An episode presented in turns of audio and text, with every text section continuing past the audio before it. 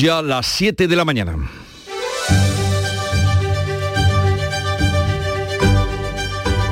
En Canal Sur Radio, La mañana de Andalucía con Jesús Vigorra.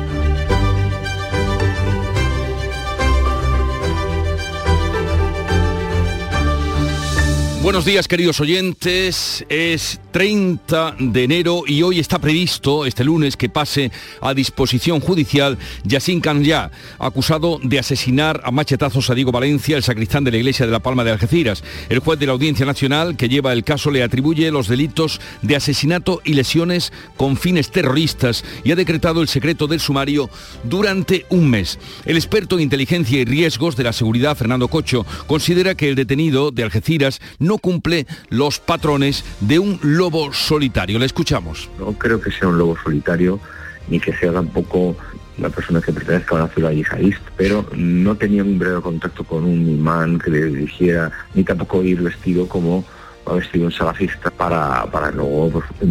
Llega a la policía y tira el machete, o sea, ni siquiera opone resistencia. Este lunes se cumplen 25 años del doble asesinato cometido por ETA que acabó con la vida del concejal, teniente de alcalde del Ayuntamiento de Sevilla, Alberto Jiménez Becerril, y de su esposa Ascensión García. El concejal del PP en el Ayuntamiento y su mujer fueron asesinados a tiros cuando volvían a casa de una cena. Los sevillanos salieron en tromba a la calle para gritar entonces contra ETA.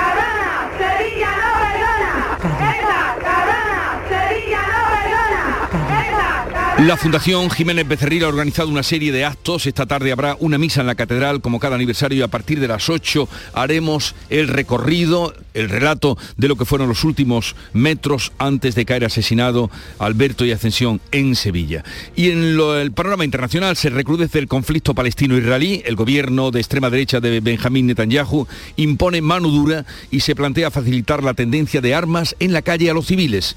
Es la respuesta a, las, a los tres ataques que se han producido desde el viernes, el peor en una sinagoga en Jerusalén con siete muertos. La casa del responsable, un joven palestino, ha sido precintada para su demolición. Hoy seguiremos con frío en Andalucía, con temperaturas mínimas de hasta 6 grados bajo cero. Córdoba, Granada y Sevilla serán las provincias más afectadas. El litoral de Cádiz, Málaga y Granada estará en aviso amarillo por fuerte oleaje. Y atención, porque con estas temperaturas y con este frío, el precio de la luz sube hoy 69 euros y costará de media 136 el megavatio hora, el doble justo de lo que costaba ayer domingo.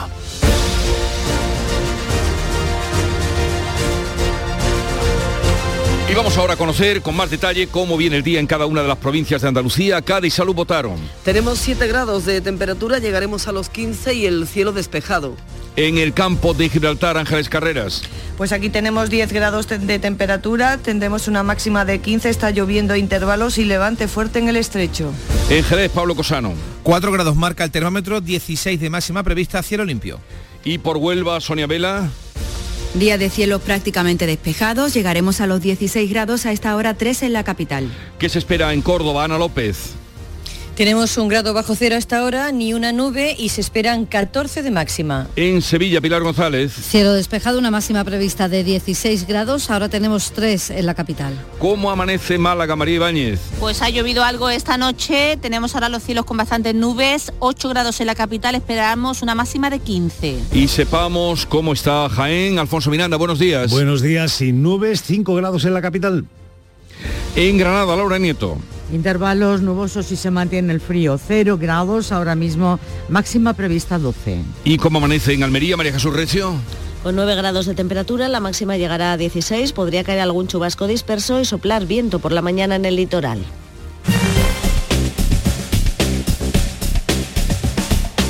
Vamos ahora conocer el tráfico en las carreteras de Andalucía. Desde la DGT nos informa Patricia Arriaga. Buenos días. Muy buenos días. Pues arranca esta jornada de lunes y a esta hora ya afortunadamente van a encontrar tráfico bastante tranquilo en la red de carreteras andaluzas. Eso sí, mucha precaución porque seguimos muy pendientes del temporal y es que a esta hora continúa cortada en Granada la A4025 a la altura de Huejar Sierra por hielo en la calzada, pero también obligatorio el uso de cadenas o neumáticos de invierno en Almería, en una vía secundaria en la zona de Belefique y en Granada queda prohibido el paso a camiones y articulados por nieve en la A4132 a su paso por los llanos. Mucha precaución en esta jornada en la que además va a haber temperaturas mínimas en gran parte de la comunidad.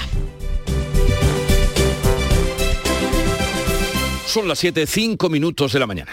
Oye, ¿qué haces? Pues aquí, rascando, esquiando, viajando, navegando. Vamos, aquí, disfrutando mucho. Rascas multiplicador de la 11. Multiplica tu premio y podrás ganar al instante hasta 500.000 euros. Gánalo rápido y disfrútalo mucho. Rascas multiplicador de la 11. Estrenando casa. A todos los que jugáis a la 11, bien jugado. Juega responsablemente y solo si eres mayor de edad. Este 2023 escribe tu propia historia con Social Energy. Toma la mejor decisión del año e instala paneles solares de primeras marcas con hasta 25 años de garantía. Ahorra hasta el 90% de tu factura de luz e ilumina tu hogar noche y día con nuestras baterías. Pide tu estudio gratuito y aprovecha las subvenciones disponibles 955 44 11 11 y socialenergy.es. La revolución solar es Social Energy. En Canal Sur Radio, la mañana de Andalucía con Jesús Bigorra. Noticias. Vamos a contarles la actualidad de este día, que pasa por cómo hoy pondrán a disposición judicial a Yassin Kanya, detenido por el ataque que costó la vida al sacristán de Algeciras.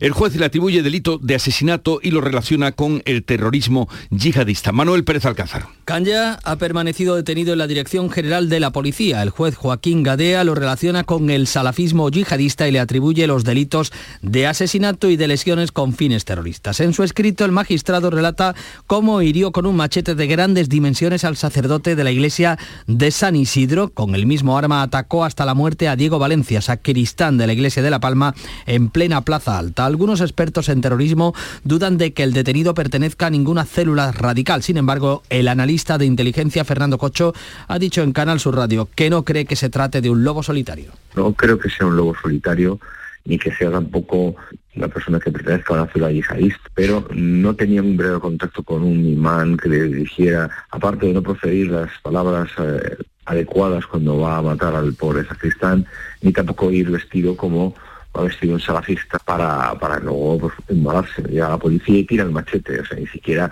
opone resistencia. Asociaciones víctimas del terrorismo como la VT y Dignidad y Justicia han pedido personarse en la causa. También Vox lo ha solicitado. El alcalde de Algeciras, por su parte, va a pedir hoy al subdelegado del Gobierno en Cádiz la convocatoria de la Junta Local de Seguridad para analizar lo sucedido. Ana Giraldez. José Ignacio Landaluce quiere que la Junta se reúna esta misma semana en el Ayuntamiento con la Administración del Estado y los cuerpos y fuerzas de seguridad para analizar los hechos y lanzando el mensaje de que Algeciras es una ciudad segura. El presidente del PP insiste en que no existen católicos que maten en nombre de su religión. Pese a las críticas que recibió por su primer primeras declaraciones, Núñez Feijó ha dicho este domingo en el Confidencial que no hay problema de terrorismo católico, pero sí de integrismo islamista. Ser honestos con la historia y con la verdad. Y es correcto decir que en este momento, desde hace décadas, no tenemos un problema de terrorismo o de terrorismo católico a nivel global. No, no, lo tenemos. Y lamentablemente sí tenemos un problema de integrismo yihadista. Por otra parte, Marruecos ha impedido desde noviembre a España deportar al detenido por el ataque de Algeciras. Pedro Sánchez y 12 ministros van a participar este miércoles y jueves en Rabat en la cumbre del más alto nivel hispano-marroquí. España finalizó el proceso de expulsión de Yassin Canza, el detenido por los ataques de Algeciras, hace dos meses. Interior tramitó la deportación por estar en situación irregular. Su retorno dependía de Marruecos. Necesitaba un salvoconducto porque carecía de pasaporte. En este momento, según el Ministerio del Interior, hay 178 personas que esperan ser expulsadas de manera inmediata en los centros de internamiento de extranjeros. Con estos datos, Pedro Sánchez, las vicepresidentas Calviño y Rivera y otros 10 ministros, ninguno de Podemos, participan en la cumbre hispano-marroquí de Rabat este miércoles y jueves. Prevén firmar una veintena de acuerdos y sellar la recomposición de relaciones tras los desencuentros por la atención sanitaria en España al líder del Frente Polisario y el episodio del asalto a la valla de Ceuta. Esta cumbre la pactaron Sánchez y el rey de Marruecos en la recepción de abril después de que España aceptara la posición de Rabat sobre el Sáhara. Y se recrudece el conflicto palestino-israelí. El gobierno de extrema derecha de Benjamín Netanyahu impone mano dura y se plantea facilitar la tenencia de armas a los civiles en la calle. Es la respuesta a los tres ataques que se han producido desde el viernes, el peor en una sinagoga en Jerusalén, con siete muertos. La casa del responsable, un joven palestino, ha sido precintada para su inmediata demolición. El fin de semana deja además cuatro heridos por tiroteos a manos de palestinos. En el último eh, mes han muerto 37 palestinos y siete israelíes. El primer ministro Benjamin Netanyahu decía que no van a transigir en nada.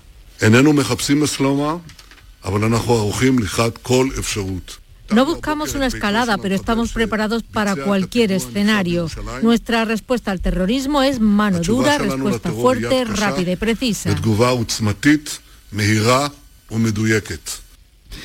El 30 de enero es una fecha eh, indeleble en la memoria de los sevillanos y de los andaluces, de cualquier persona de buena voluntad, porque este lunes se cumplen 25 años del asesinato en el centro de Sevilla de Alberto Jiménez Becerril, concejal del Partido Popular, teniente de alcalde, y de su esposa Ascensión García a manos de los pistoleros de ETA. Estaba en una lista de ETA, pero siguió durante unos meses un protocolo de seguridad, pero volvió a su rutina cuando creyó que estaba fuera de peligro. La Fundación Alberto Jiménez Becerril, representada por el alcalde de Sevilla y su patronato, depositarán esta tarde una corona de laurel bajo la lápida que hay en la calle Don Remundo. Antes habrá una misa en su memoria en la catedral. Y a partir de las 8 estaremos en el, sitio justo donde cayeron asesinados y los últimos metros que recorrieron con nuestro compañero eh, Fran López de Paz. También este domingo, o sea, ayer, hubo un homenaje en San Sebastián al dirigente del Partido Popular, Gregorio Ordóñez, al cumplirse 28 años de su asesinato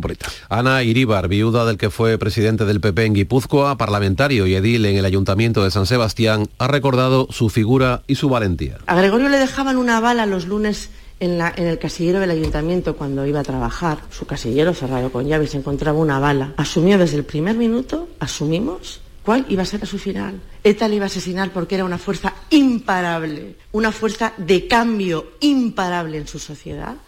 La hermana de Gregorio Ordóñez ha salido al paso de las críticas del PP al gobierno de Pedro Sánchez por la escarcelación de presos de ETA, que asegura depende de los jueces de la Audiencia Nacional. Consuelo Ordóñez ha denunciado que Bildu busca la impunidad de la banda a través de la concesión del tercer grado.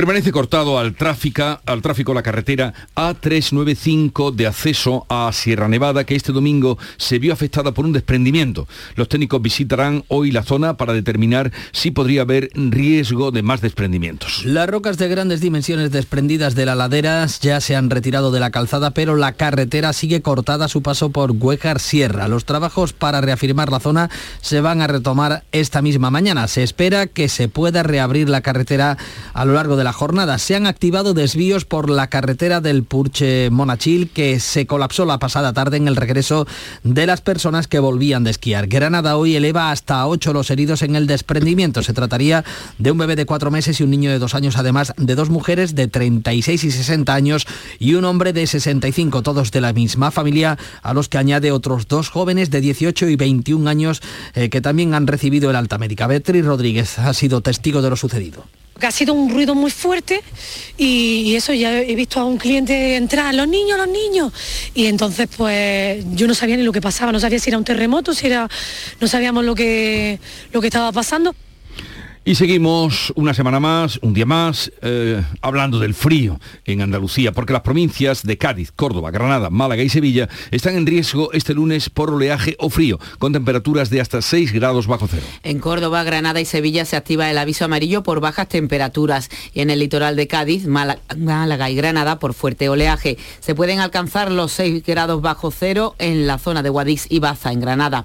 El viento en la costa granadina y en el estrecho pueden alcanzar rachas de 50 a 60 kilómetros por hora mar adentro. En el conjunto de España son cerca de 30 las provincias que están en riesgo amarillo por fenómenos costeros o por temperaturas. Y en medio de estas temperaturas, la luz sube hoy 69 grados y cuesta de media 136 el megavatio hora. Es el doble de lo que ha costado, por ejemplo, ayer domingo. Ha sido más barata de madrugada y será más cara entre las 7 y las 8 de la tarde. La luz costará hoy de media 136 euros el megavatio hora, el doble de lo que este domingo. Ha sido más barata como es habitual de madrugada en la hora más cara será de 7 a 8 de la tarde. Hoy conoceremos el dato también adelantado del IPC de enero. Incluye la rebaja del IVA a los alimentos que en diciembre repuntaron casi un 16% con respecto al año anterior. Los precios han comenzado a moderarse ya en la eurozona y es de prever que seguirán también la misma senda aquí en España.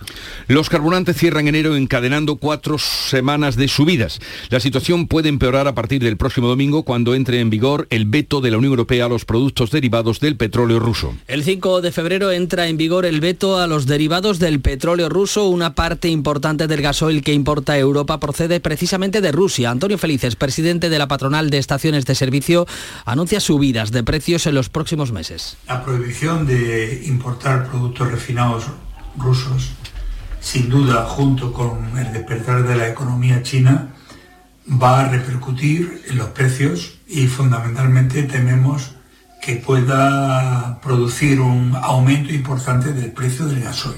Desde el 1 de enero no se aplica el descuento de 20 céntimos del gobierno, excepto para algunos colectivos profesionales. La gasolina ha subido en lo que va de año más de un 18% y el diésel, y el diésel un 15,6%. Llenar un depósito de 55 litros de gasolina cuesta hoy casi 90 euros. En el caso del diésel se acerca a los 93. El presidente de la patronal COE, Antonio Garamendi, contesta a ABC a la ministra Ione Belarra, que acusó al presidente de Mercadona de ser un capitalista despiadado. Garamendi ha escrito una tribuna en ABC en defensa de todos los empresarios, pero en especial de las personas que, según ha dicho, han pasado de ser los oscuros poderes económicos a estar señaladas con nombres y apellidos desde despachos oficiales. El tren de media distancia entre Málaga y Sevilla se ve afectado desde este lunes por las obras en la vía. Los pasajeros tendrán que realizar parte de ese trayecto mayoritariamente en la provincia de Sevilla en autobús. Hasta el próximo 28 de mayo se verán afectados los pasajeros que se suban en las estaciones sevillanas de Araal, Marchena, Osuna y Pedrera,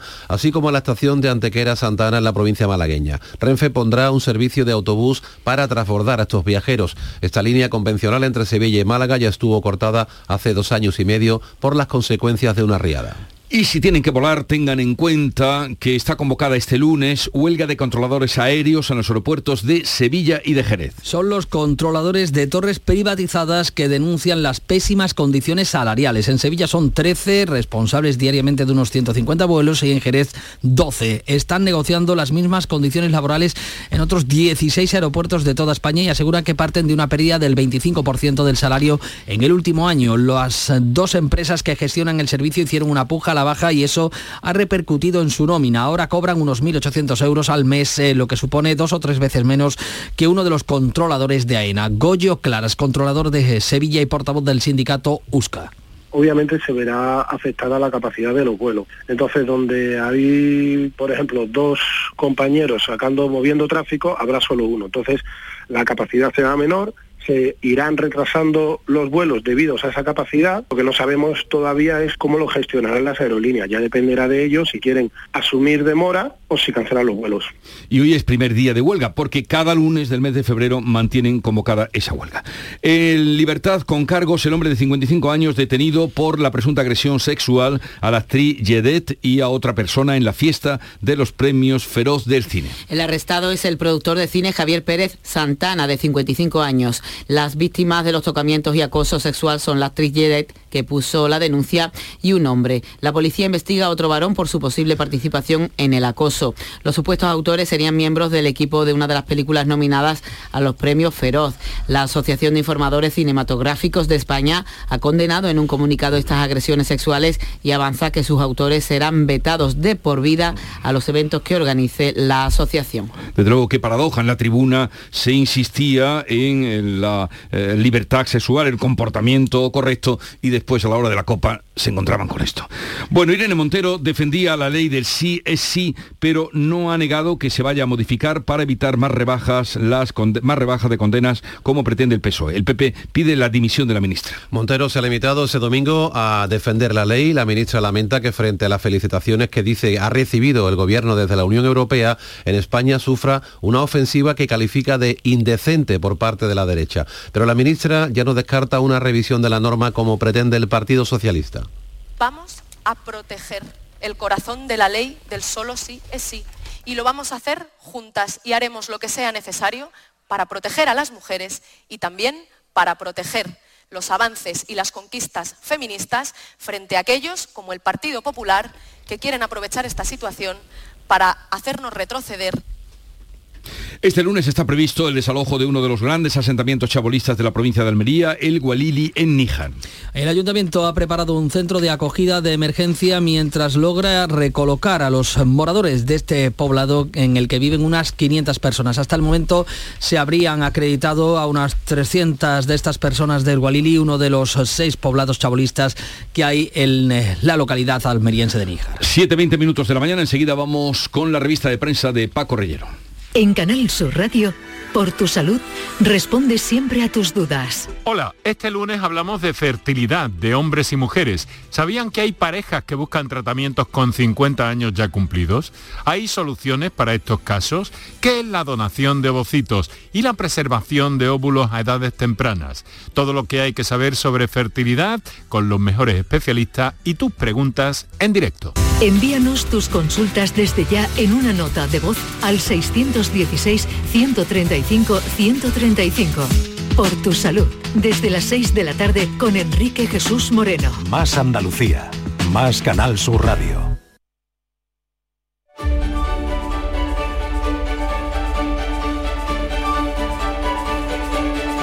Vamos a conocer lo que cuenta la prensa en este lunes. Querido Paco Rellero, buenos días. ¿Qué tal, Jesús? ¿Cómo estás? Me alegro mucho de saludarte. Hoy se cumplen tres años el día que la OMS declaró la pandemia.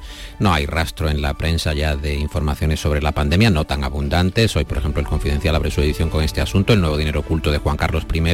Su bufete en Londres le factura un millón por una sola visita en la minuta de sus eh, abogados de Carter Rook hay un total de 879.522 eh, libras esterlinas, ese millón por representarle en una audiencia de apelación en noviembre. El Mundo abre su edición hablando del indulto de eh, la ministra de Hacienda, Montero, a Emiratos como paraíso fiscal, indulto entre comillas hay que decir, facilita la residencia del emérito. Respecto a los compromisos de España contra la invasión rusa en Ucrania, el confidencial abre su nota diciendo que Sánchez impone los acuerdos en defensa con Estados Unidos y la OTAN sin pasar por el Congreso. Evita así el presidente tensionar a Unidas Podemos y pactar con Feijó. La razón aborda la crisis de gobierno que tiene que llevar a cabo el presidente Sánchez porque tanto las ministras eh, Reyes Maroto como Carolina Darias se presentan a las municipales en Madrid y Las Palmas, eh, respectivamente. Los perfiles mejor posicionados para sustituirla son Xiana Méndez para Industria y Raquel Yotti para Sanidad. En el Independiente, declaraciones de Borja Semper del PP. Dice que su partido eh, tiene la duda legítima de si Sánchez respetará su victoria, la victoria en este caso hipotética de los populares en unas generales. En ese mismo diario, RC da por amortizada la alianza con el PSOE y se centra en conservar la Generalitat. Y El Mundo abre su edición con Begoña Villacís, la vicealcaldesa de Madrid, de Ciudadanos, que dice, Ciudadanos tiene que arriesgar, a veces hay que sacrificar las siglas. Se ha reunido Villacís con el coordinador general del PP, Elías Pendodo, y anota que contra Sánchez hay que ganar el centro. En algunos sitios unir fuerzas es casi obligatorio y una responsabilidad moral una cuestión de higiene democrática, dice Villacís en el mundo. Y el país abre su edición de hoy destacando que la mayoría del Constitucional rechaza limitar la ley del aborto. El proyecto de sentencia sobre la ley de plazos, elaborado por el magistrado conservador Enrique Arnaldo, comenzará a deliberarse el próximo 7 de febrero y responde a un recurso presentado por el PP en 2010 en 2010. ABC eh, también lleva este asunto a su portada, cuatro magistrados del TC, es el enfoque de ABC, contaminados para fallar sobre el recurso de la ley del aborto. Su participación en los informes de la norma de Zapatero les obligaría a abstenerse, pero lo evitarán porque no habría quórum. La vieja guardia del PP pide su recusación. A veces destaca en su portada también que los tanques aliados que van a llevar la guerra contra Rusia a una nueva dimensión son un factor determinante de ese cambio en la escala de la lucha de Occidente contra la invasión rusa de Ucrania. La vanguardia nos cuenta que las nuevas sanciones contra Rusia amenazan con encarecer el diésel. La Unión Europea va a dejar de comprar gasóleo ruso a partir del 5 de febrero y deberá buscar otros proveedores en Asia y en Oriente Medio. Los acuerdos entre Podemos e Izquierda Unida también ocupan espacio en la prensa de hoy, acuerdos para las municipales que sí acercan el pacto de Sumar. Ambas formaciones retoman discretos contactos con vistas a las eh, generales, nos cuenta La Vanguardia, y ABC destaca que Unidas Podemos recupera su discurso más radical para evitar eh, verse diluido ah, en Sumar. ¿no? Es una eh, nota que da ABC. Eh, por cierto que eh, también la prensa, lo acabas de comentar Jesús, destaca, está muy eh, distribuido en todas las cabeceras, la denuncia de agresión sexual de los premios Feroz. Y el mundo en su portada cuenta que la Fiscalía investiga por amenazas a Leopoldo, el violador de Zamora. La policía pone vigilancia a su exmujer tras ser encarcelado gracias a los beneficios del sí es sí, tras ser excarcelado, quiero decir. Detenido el productor de, Exactamente, excarcelado. Porque además, Jesús, eh, eh, estoy con un trancazo, estoy como la mayoría ya eh, entrando en esta mayoría silenciosa de los agarrados al, al catarro. Oye, ¿algunos asuntos de la prensa andaluza que pueda destacarnos? Pues te cuento, por ejemplo, que el diario de Sevilla, el gobierno concentra en la capital andaluza la sede burocrática del toreo, eh, la seguridad social, los trámites de la seguridad social se van a realizar en Sevilla. ABC de Sevilla anota en su portada que gobierno y ayuntamiento retrasan el inicio de la línea 3 del metro. En Córdoba, las cámaras de tráfico detectan más de 61.000 sanciones y en Yolí, en distintas cabeceras del grupo Yolí, los andaluces que somos con los gallegos los más arraigados a nuestra tierra. Estamos muy a gusto aquí y no queremos irnos a ninguna otra parte. Pero ¿quién va a querer irse? con días como los que aquí tenemos. Bueno, no es chauvinismo, es la realidad. Paco, ahora espera un momentito, aguarda que ya está por aquí Nuria Gaciño, buenos días. Hola, ¿qué tal? Muy buenos días. A ver, Nuria, vamos a la actualidad deportiva. Excelente fin de semana para los equipos andaluces de primera y segunda división. Todos, todos, todos han ganado, menos el Málaga que empató. Empate ayer a cero en el Molinón frente al Sporting de Gijón, en el que fue el debut de Pellicer al frente del banquillo malaguista. Un empate insuficiente para el Málaga que sigue en puestos de descenso y que hoy estará pendiente de lo que haga la Ponferradina en la Romareda. Si la Ponferradina gana Zaragoza, el Málaga se distanciaría a seis puntos de la salvación. El resto de los equipos andaluces de primera y segunda ganaron. El viernes lo hacía el Almería ante el Español por 3 a 1, con lo que el conjunto almeriense se sitúa un décimo. Décimo tercero es el Sevilla que no tuvo problemas el sábado con el Elche, al que metió tres goles. Victoria por 2 a 0 del Cádiz ante el Mallorca. Pese al triunfo, los cadistas siguen en descenso, pero solo a un punto de la permanencia. Tampoco falló el sábado el Betis, que se impuso por la mínima el Getafe y aguanta en sexto lugar de la clasificación, pendiente de lo que esta noche haga el Villarreal con el Rayo. Si el equipo levantino se lleva los tres puntos, se pondría de nuevo con tres más que los verdiblancos. En segunda, el Granada vuelve a meterse en la liguilla de ascenso, gracias a la victoria del sábado 2 a 0 ante la Andorra. El Granada que una vez que ha a Paul Lozano, quiere ahora hacerse con los servicios de un mediocentro, un central y un delantero. Y el Sevilla, por su parte, hará oficial en las próximas horas el fichaje de Pape eh, Gueye, que ya está en la ciudad hispalense, para pasar hoy el reconocimiento médico.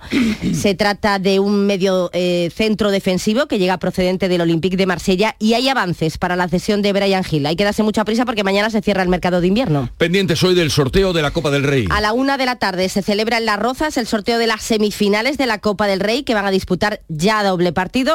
Barcelona, Real Madrid, Atleti de Bilbao y Osasuna. Además, los hispanos se han tenido que conformar con el bronce en el Mundial de Balonmano tras ganar a Suecia. Las Cocos alzaron su segunda Copa Ibérica de Rugby y el Abierto de Australia fue finalmente para Djokovic.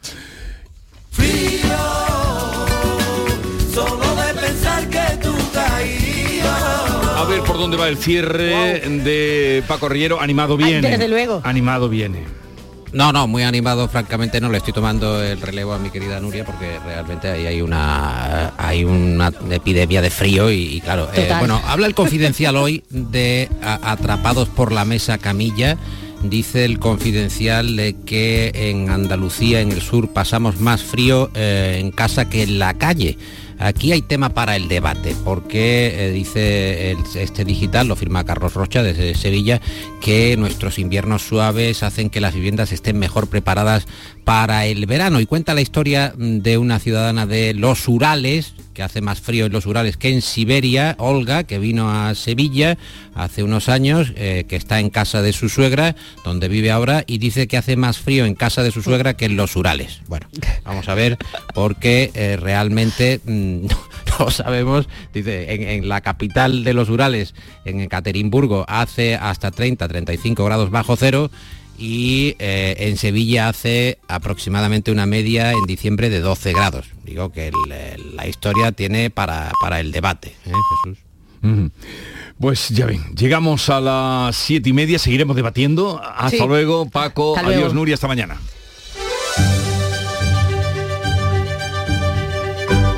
En Canal Sur Radio, La mañana de Andalucía con Jesús Vigorra. Ahora vamos a repasar en titulares las noticias más destacadas que les venimos contando con Ana Giralde. Buenos días, Ana, y vamos a ello.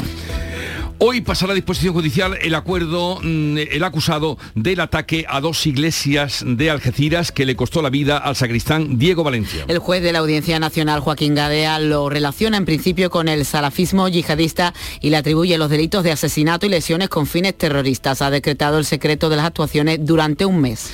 Este lunes se cumplen 25 años del doble asesinato cometido por ETA que acabó con la vida de Alberto Jiménez Becerril y de su esposa Ascensión García. El concejal del PP en el Ayuntamiento de Sevilla y su mujer fueron asesinados a tiros. La Fundación Jiménez Becerril ha organizado una serie de actos. Esta tarde habrá una misa en la catedral como cada aniversario. Continúa cortada la carretera de Sierra Nevada tras el desprendimiento de rocas de una ladera. Es posible que se tarde en reabrir al tráfico porque deben afianzar la zona para evitar nuevos desprendimientos. Las rocas cayeron sobre cinco vehículos estacionados, han herido de carácter leve a cinco personas de una misma familia. Hoy seguiremos con frío en Andalucía con temperaturas mínimas de hasta 6 grados bajo cero. Córdoba, Granada y Sevilla serán las provincias más afectadas. El litoral de Cádiz, Málaga y Granada estará en aviso amarillo por fuerte oleaje. La luz sube hoy 69 euros y cuesta de media 136 el megavatio, el doble de lo que ha costado el domingo. Eso en el mismo día en el que vamos a conocer el dato adelantado del IPC de enero, mes en el que ya se aplica la rebaja del IVA de los alimentos. Se espera una moderación de los precios al igual que ocurre en la eurozona. En libertad con cargos el productor Javier Pérez Santana, detenido por la presunta agresión sexual a la actriz Jedet en la fiesta de los premios Feroz. Irene Montero asegura que Podemos protegerá la ley del solo sí es sí y califica de indecente la ofensiva de la derecha política, judicial y mediática. Hoy se cumplen 55 años del rey Felipe VI. Ayuntamientos, edificios y monumentos emblemáticos de numerosas ciudades de España se iluminan de rojo hasta la medianoche para felicitar al monarca. ¿Y en cuanto al tiempo? Pues esperan intervalos de cielos nubosos en la vertiente mediterránea, sin descartar chubascos ocasionales que pueden ir acompañados de alguna tormenta. Será más probables en los litorales de Almería y Málaga y en el estrecho. La cota de nieve en torno a 800 metros y subiendo. Temperaturas con pocos cambios, aunque pero ya también van subiendo en ascenso y los vientos de componente este fuerte en el estrecho. Son las 7.32 minutos de la mañana. Enseguida estamos con las claves económicas del día. Oye, ¿qué pipas estás comiendo? ¡Qué buena pinta! ¿De verdad me lo preguntas? ¿No las reconoces? Pipas hay muchas en el mercado. Sí, pero pipas reyes son las auténticas, las de siempre, con sal y sin sal. Incluso las del león son de frutos secos reyes. Que sí, que sí, me ha quedado claro. Frutos secos reyes, tus pipas de siempre. En esta vida puedes ser uno más o ser inolvidable, o genuino, o único, o realmente auténtico. Porque puedes ser uno más o ser tú mismo. Como el Audi A3 Sportback Genuine Edition. Ahora sin plazos de espera, con el carácter deportivo del paquete S-Line y la última tecnología. Condúcelo desde 410 euros al mes en 48 cuotas con Easy Renting y entrada de 5.713 euros para unidades limitadas. Oferta Volkswagen Renting hasta el 28 de febrero. Consulta condiciones en Audi.es. Las claves económicas con Paco Bocero. Paco, buenos días. Buenos días Jesús, ¿qué tal? Bien, bien, ¿y tú? Muy bien, aquí con el fresquito, esperando.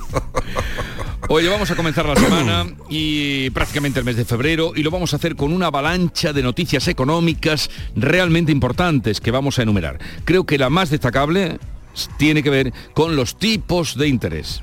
Así es, Jesús. Comenzamos una semana, exactamente, una semana llena de noticias económicas muy relevantes en el plano interno y en el internacional. Si todas las semanas fueran como esta, las claves serían aún más interminables. Pero mira, empezando por eso que señalas como lo más destacable, como bien dice que son la primera semana del año en la que los tipos de interés serán los protagonistas. Y es que el miércoles la Reserva Federal va a anunciar la subida de los suyos y el jueves le tocará al Banco Central Europeo. Hoy, a esta hora de la mañana, los mercados descuentan un alza del 0,25% en Estados Unidos hasta situarlo en la banda del 4,5 a 4,75 y una de medio punto en Europa hasta dejar el tipo de referencia en el 3%. Pero como siempre decimos, son los números que se barajan hoy a esta hora sobre la base de las declaraciones de los responsables de los bancos centrales y la evolución de los indicadores económicos. El principal siempre, siempre, siempre la inflación. Igual las decisiones finales son distintas finalmente, pero mientras tanto ahí están estas dos cifras en las apuestas de referencia. Y antes de que me preguntes por el Euribor, te diré que la media de enero está en el 3,3%, tres décimas por encima de diciembre, que será presumible en ese 3,3% en la media del que acabe. eso, como tú sabes, afecta a muchas economías domésticas.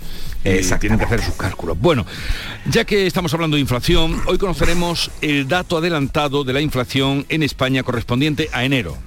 Así es, porque comenzamos, como decíamos, la semana con fuerza. Hoy el INE va a publicar a las 9, como siempre, el dato de inflación. Y vamos a ver cómo han ido los impactos de la medida anticrisis, el final de una y el principio de otra.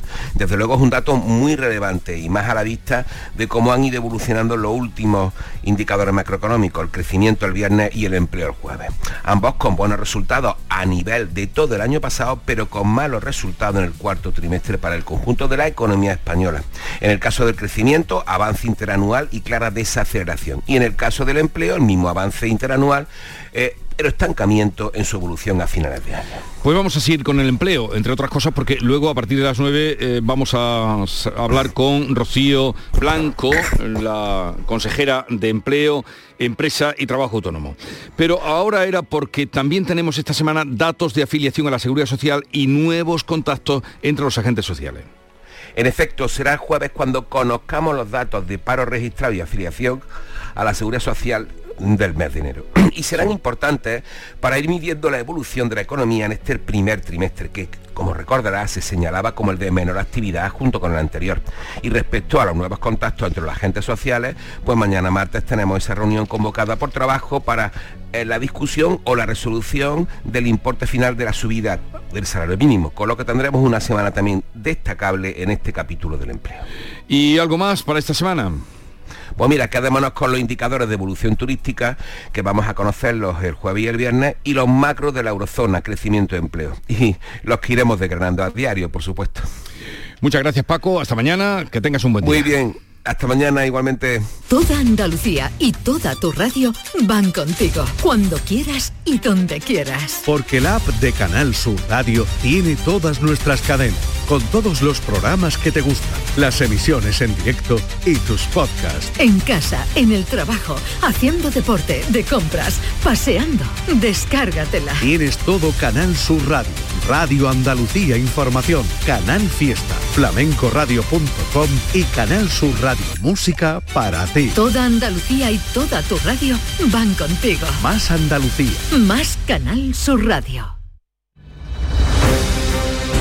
Vamos con otras noticias de Andalucía. Llegan a Gibraltar nuevas embarcaciones para unirse a las labores de retirada de la carga del OS-35. ¿Se acuerdan? Cuéntanos, Ángeles Carreras. Pues sí, estas nuevas embarcaciones participan ya en las labores de retirada de la carga de barras de acero y es que después de algunas semanas de retraso ya se encuentran junto al OS-35 barcos como el CUL 31 que estuvo amarrado varios días en el puerto en Brest, en la costa francesa, por inclemencias meteorológicas. Precisamente el temporal que está soplando hoy aquí en la zona obligado a retirar la barrera de contaminación que rodea el buque, una medida que se toma para evitar que pueda romperse y quedar a la deriva. Premiar la calidad de los alimentos y el trabajo que hay en torno a ellos es el objetivo de los premios Alimentos de España que se encuentran en pleno proceso de recogida de muestras. Estos días en Jaén se recogen de aceite que quieren optar al premio, lógicamente. Alfonso Miranda. A las empresas aceiteras que se presentan a este concurso se le cogen ocho muestras de un bidón de aceite de 10.000 kilos que queda totalmente precintado hasta que no se sepa el resultado del jurado. Si es elegido, ese aceite se lo queda totalmente el gobierno español para ser regalo oficial de España para todos los países del mundo y recepciones oficiales porque se considera que es el mejor aceite de toda España. Ana Belén Sánchez es la responsable de Almazara Nobleza del Sur un orgullo muy grande el poder participar en este concurso que es el más prestigioso a nivel nacional, sobre todo en este año que ha sido un año tan complicado, tan difícil, de muchísimo trabajo, de muchísimo esfuerzo. Este año 11 almazares y cooperativas de Jaén se presentan al Premio Alimentos de España. Almería recupera la conexión por tren a Madrid por la tarde a partir del 29 de febrero. Cuéntanos, María Jesús Recio. Será a partir del 20 de febrero cuando vuelva ese tren por la tarde, una segunda frecuencia que los usuarios de este transporte habíamos perdido durante la pandemia, tres años. En este tiempo había eh, que contar solo con un servicio, el de las siete y media de la mañana. Para volver había que coger el AVE a Granada y luego otro tren a Almería, volver por la mañana obligatoriamente o hacer incluso noche en Madrid si se viajaba desde algunos puntos del norte de España. Bueno, ¿y cuánto va a tardar ese tren? Pues en las 7, 8, 9 horas habituales, dependiendo de los retrasos. Yo lo he cogido varias veces, sí, sí. Oigan ustedes, se salía ¿eh? como a las 3 y se llegaba a las 10, 10 y media de la noche. Siete, Supongo que el horario se mantendrá. 9 horas uh, habituales, que dice María Jesús Recio. Sí. Eh, Sufridores del tren somos seguiremos, en Almería, está seguiremos esperando. Estamos con vosotros, ya lo sabes. El Ayuntamiento de Málaga proporciona la candidatura a la Expo del 27 en un acto dirigido al cuerpo consular. María Ibáñez. Este evento forma parte del calendario de acción diseñadas para la captación de apoyo de cara a la asamblea que la Oficina de Exposiciones de París va a celebrar en junio y en la que se elegirá a la ciudad que acogerá la Expo Internacional de 2027 entre las cinco candidatas que hay de todo el mundo.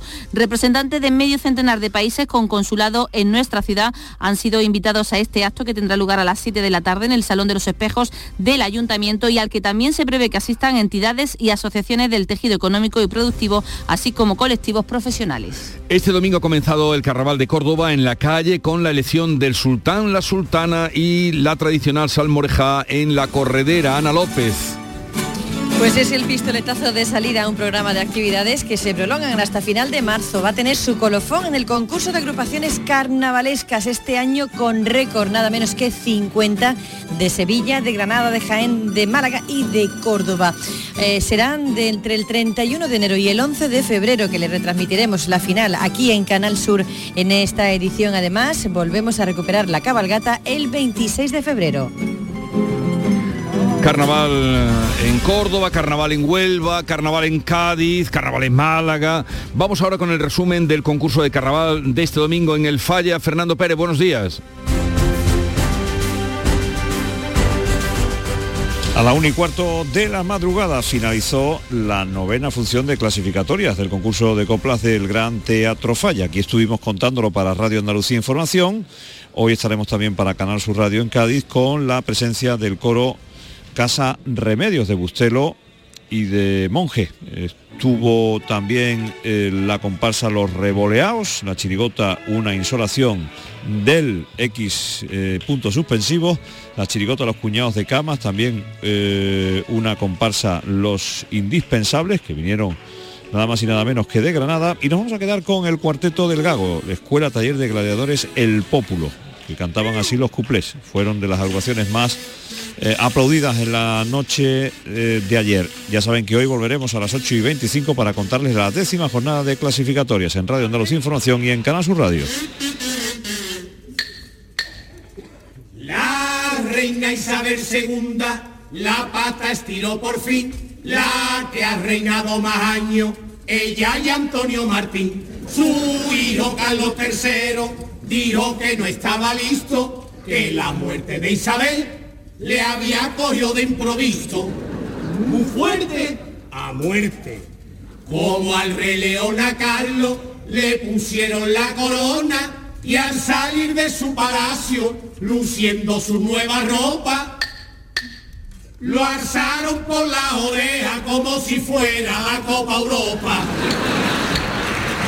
Si tú vienes al concurso sin ensayar, sin respetar, sin desinar, y encima echando cojones a los leones, a los leones.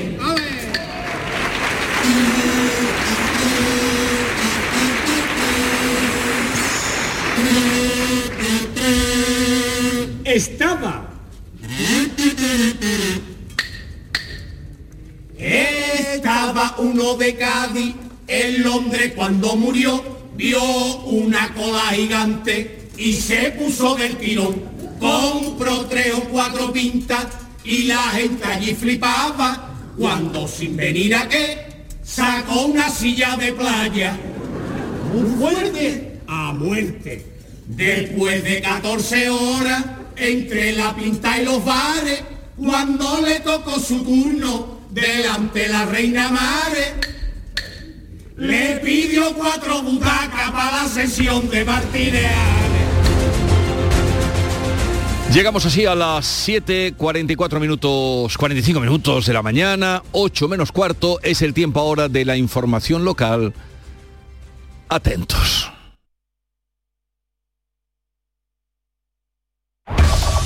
En la mañana de Andalucía de Canal Sur Radio, las noticias de Sevilla. Con Pilar González. Hola, buenos días. 25 años se cumplen hoy del asesinato de Alberto Jiménez Becerril y de su esposa. Son numerosos los actos organizados para recordar a este matrimonio acribillado por ETA. Esto en un día en el que hay huelga de controladores en el aeropuerto de Sevilla y el tren de media distancia Málaga se corta y se hará en autobús el trayecto desde Araal hasta Antequera durante cuatro meses. Enseguida los detalles antes el tráfico.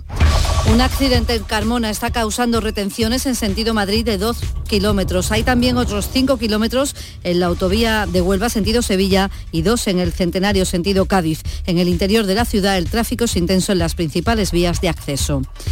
Y en cuanto al tiempo y el cielo despejado, a las 8 de la mañana termina el aviso amarillo por heladas que ha estado toda la noche en la Sierra Norte. También hay heladas en la campiña oriental. El viento del este flojo. Las máximas suben ligeramente. Está previsto alcanzar 16 grados en Sevilla y Lebrija, 15 en Écija y 14 en Morón. A esta hora tenemos 0 grados en Estepa, 0 grados en El Pedroso, 3 en Araal y 3 en Sevilla.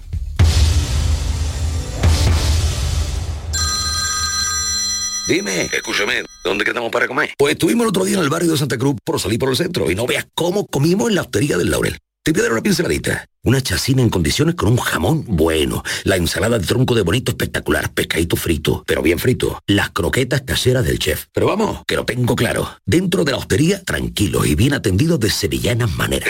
pues ya me has liado. Voy a reservar en el 954 220295 que ya vamos tarde. Recuerda, Hostería del Laurel, Plaza de los Venerables, Barrio de Santa Cruz. Llega al centro comercial Los Alcores la Casa del Dragón, el legado Targaryen, una experiencia inmersiva única de la mano de Vodafone y HBO Max. Ven, visita los espacios icónicos de la serie y participa en nuestro juego donde podrás ganar numerosos premios y un terminal Xiaomi, solo del 27 de enero al 5 de febrero. A92, salida 7, Alcalá de Guadaira, Sevilla, Centro Comercial Los Alcores. Mucho donde disfrutar. En Canal Sur Radio, las noticias de Sevilla. Hoy se cumplen 25 años del doble asesinato cometido por ETA en el centro de Sevilla y que acabó con la vida de Alberto Jiménez Becerril, concejal del PP en el ayuntamiento, y de su esposa, Ascensión García. Ocurrió el 30 de enero de 1998, cuando regresaban a su casa tras una velada con amigos que acostumbraban a hacer los jueves. Fueron sorprendidos por dos terroristas quienes, sin darles tiempo a reacción alguna, los atacaron por la espalda disparando cada uno de ellos en la nuca. Ocurrió en esa fría noche de enero en la calle Don Remondo, donde está a esta hora de la mañana, 25 años después, Fran López de Paz. Buenos días. Buenos días, Pilar. Y ocurrió justamente aquí, en la esquina de Don Remondo, con la calle Cardenal San y Forés, que era donde vivía el matrimonio. Ahora mismo la estampa que tenemos por delante es la de 25 velas rojas, dos rosas y un puñado de claveles que gente joven del Partido Popular, de nuevas generaciones, dejó aquí después de la vigilia que celebraron anoche, que es el primero de los actos que se van a desarrollar en el día de hoy. En estos momentos la ciudad se está despertando, hace frío, aunque no tanto como aquella noche. El matrimonio estaba eh, tomándose unas copas, como hacía todos los jueves, con gente del Partido Popular en la calle Argote de Molina, en la cuesta del Bacalao, en un bar conocido como Antigüedades. Cuando se despidieron, después de las 12 de la noche, Alberto y Ascensión con otra pareja vinieron para acá. Aquí entraron en la calle, y fueron sorprendidos por los dos pistoleros que dispararon eh, en sus nucas respectivamente. Azurmendi fue el que disparó a Alberto y Barrios el que le disparó a Ascensión. Uno de los primeros responsables de la seguridad que apareció aquí en la calle Don Remondo fue Luis Miguel Martín Rubio, que por entonces fue delegado de seguridad del ayuntamiento y está aquí también con nosotros. Luis Miguel, buenos días. ¿Qué tal? Muy buenos días y efectivamente 25 años ya que han pasado de aquella triste madrugada y yo creo que es una obligación de todos los que tuvimos la ocasión de conocer y querer a este matrimonio el contribuir a que nunca se olvide, por lo cual agradecer a Canal Sur, que en, esta ocasión pues también esté eh, al día a día de la información que fluye en la ciudad y, hoy es una noticia pues desgraciadamente sigue siendo importante. ¿Cómo se enteró usted? pues yo me enteré de una llamada telefónica del inspector jefe de la policía local, que era mi responsabilidad como delegado o teniente alcalde del ramo, pues alrededor de la una de la mañana empezaba el día 30 de enero de, de aquel año y bueno, mm, no es que fuera normal, pero no extrañaba que en la casa de un delegado de seguridad el teléfono sonara. Y a esa hora pues sonó y, fue terrible porque fue un masazo eh, sin anestesia. Es decir, oye, han asesinado a Alberto y también a su mujer. Entonces a partir de ahí pues ya empieza todo lo que transcurrió, transcurrió en aquella noche y en los días posteriores en el que la ciudad pues se levantó consternada y todo el país. Los cadáveres estaban aquí donde nos encontramos en estos momentos, ¿no? Sí, aquí fue el punto donde ellos bajaban ya por la calle Don Rimondo y en la intersección, como tú muy bien has dicho, de donde ellos vivían, precisamente en esa casa que ahora vemos y en esa, a través de esas ventanas, pues detrás, pues bueno, estaban los niños que dormían en, el sueño de la paz y además en, un día que, casualmente era el Día Mundial de la Paz, es decir, ellos, el que hubiera estas flores aquí y se representara la fundación por tres rosas porque su madre, Ascensión, le dijo a Alberto, oye, mañana los niños tienen que ir al colegio con tres flores. Y compraron esas tres rosas que, bueno, las cosas del destino quedaron aquí manchadas y que hoy representan, bueno, el recuerdo de una fundación que hace que se mantenga viva esa memoria. Las tres rosas que se quedaron en el suelo junto a los charcos de sangre. Este es el lugar de la memoria hoy, Pilar. Se van a desarrollar actos a lo largo de todo el día. A mediodía una exposición de imágenes de aquel tiempo. Se va a abrir en la puerta de Jerez por la tarde. El presidente de la Junta va a asistir a la misa funeral que se va a celebrar en el Ayuntamiento de Sevilla y después habrá distintas ofrendas florales aquí en esta esquina de la calle Don Remondo donde hace 25 años ocurrió una de las noticias que ha marcado la historia contemporánea de Sevilla. Una placa lo recuerda para siempre. Seguiremos aquí frente a estas 25 velas que reflejan los 25 años de aquel doble asesinato. Pilar. Gracias, Fran. Mm, Canal Sur, ahí en el lugar de este doble asesinato cometido por ETA que reivindicó el crimen de la pareja y los terroristas José Luis Martín Barrios y Miguel Azurmendi fueron condenados como autores materiales del crimen. Están todavía en prisión, siguen en prisión. Son las 7 de la mañana y 52. Vuelve a tomar ese España a debate y lo hace con más fuerza que nunca. El jueves 2 de febrero, José María Aznar abre el undécimo foro de España a debate, un ciclo único en Sevilla que te invita a conocer nuestro país a través de sus protagonistas. A las 8 de la tarde en el Auditorio Rafael de León. Entrada libre hasta completar aforo. Síguenos también por streaming. Ayuntamiento de Tomares. Tomares, como a ti te gusta. Las noticias de Sevilla. Canal Sur Radio. Más asuntos. Adif va a cortar el tráfico de trenes desde hoy y hasta el 28 de mayo en la línea de media distancia convencional entre Sevilla y Málaga por obras de mejora de la vía.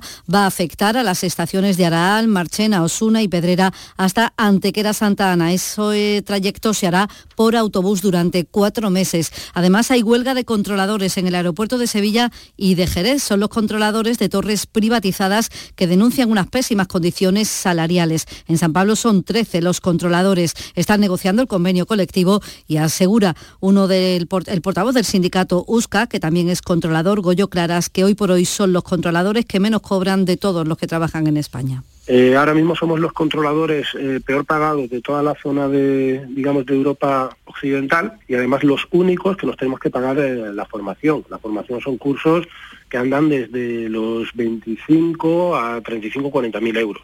Los vecinos de Pinomontano se van a reunir esta semana para acordar movilizaciones. Reclaman una solución urgente ante la alta siniestralidad de la ronda urbana norte. Tres personas han muerto en un mes en el semáforo más cercano al Instituto Pinomontano. Según la portavoz de la plataforma Pinomontano Grita Basta Ya, Eva Collado, se registran accidentes prácticamente cada semana. Recuerda que el ayuntamiento aprobó en 2017 soterrar ese tramo. ¿Qué pasa? Que si los coches vienen a una velocidad ya de por sí elevada, entonces si tú eh, vas rápido ya de por sí, te encuentras el semáforo casi encima del paso de peatones y no tienes lugar en ese momento a lo mejor de, de frenar o de ir reduciendo la marcha, es que te comes al peatón. En sucesos, un hombre ha sido detenido en Sevilla tras agredir a dos agentes de la Policía Nacional. A uno de ellos, a uno de los agentes, intentó incluso estrangularlo y todo porque acudieron a él porque tenía un vehículo parado en la carretera junto a Kansas City. En materia cultural les contamos que hoy proyecciones en Cinesur Nervión Plaza de las películas denominadas a los Goya, Mejor Dirección Nobel y Mejor Película en esta 37 edición. Como sabe, el 11 de febrero será la entrega de gala de los premios Goya en Fibes. A esta hora tenemos 0 grados en Guadalcanal, 3 en Utrera, 2 en Carmona, 3 grados en Sevilla. Escuchas La mañana de Andalucía con Jesús Vigorra, Canal Sur Radio.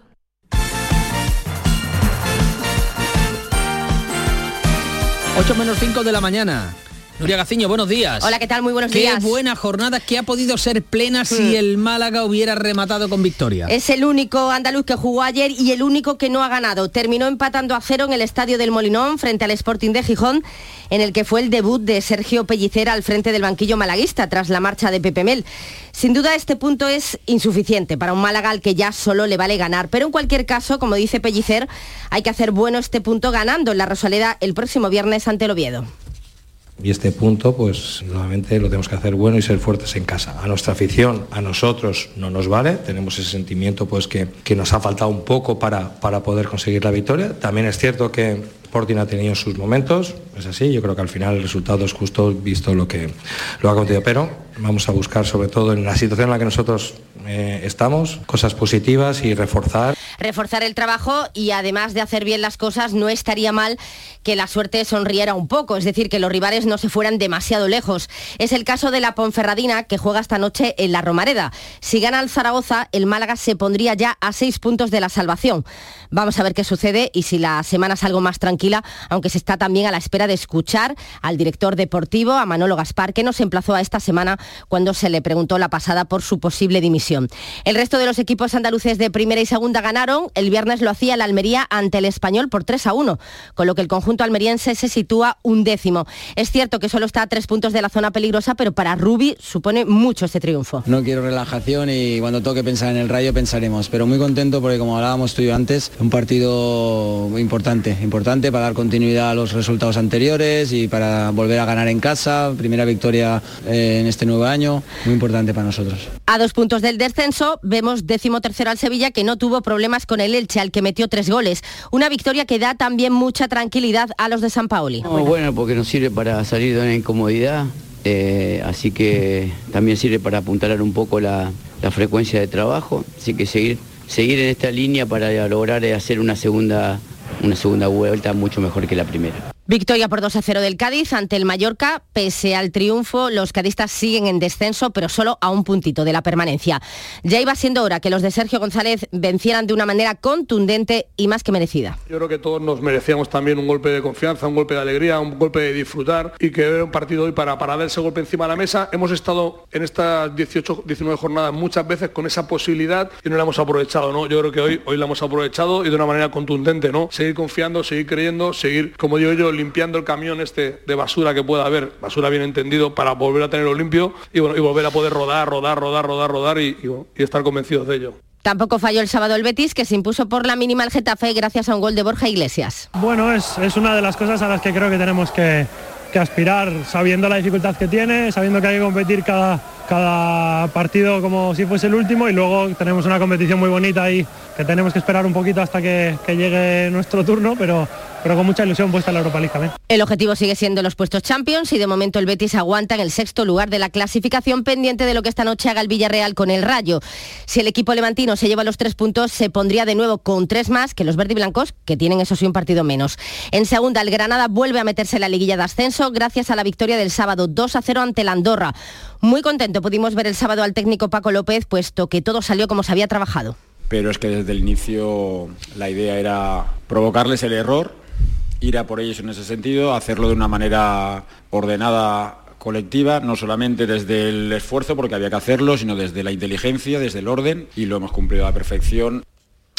Excelente jornada, por tanto, para los equipos andaluces. Cuando mañana se echa el cierre al mercado de invierno, el Granada, una vez que ha atado a Paul Lozano, quiere ahora hacerse con los servicios de un medio centro, un central y un delantero. El Sevilla también se está moviendo, ya ha llegado a la ciudad hispalense Pape Güelle o Guelle, medio centro defensivo que llega procedente del Olympique de Marsella y que hoy va a pasar el reconocimiento médico para firmar con el conjunto de Nervión. También hay avances para la cesión de Brian Hill y Delani se va a marchar a la Bundesliga. En el el Betis, el español se ha interesado por Paul y Las Palmas quiere a Loren, pero no acepta la obligatoriedad de compra que pretende el Betis. Y a todo esto, Camarasa sigue contando con opciones de recalar en el Cádiz. Y pendientes hoy del sorteo de la Copa del Rey, a la una de la tarde se celebra en Las Rozas ese sorteo de las semifinales de Copa con el Barcelona, Real Madrid, Atleti de Bilbao y Osasuna.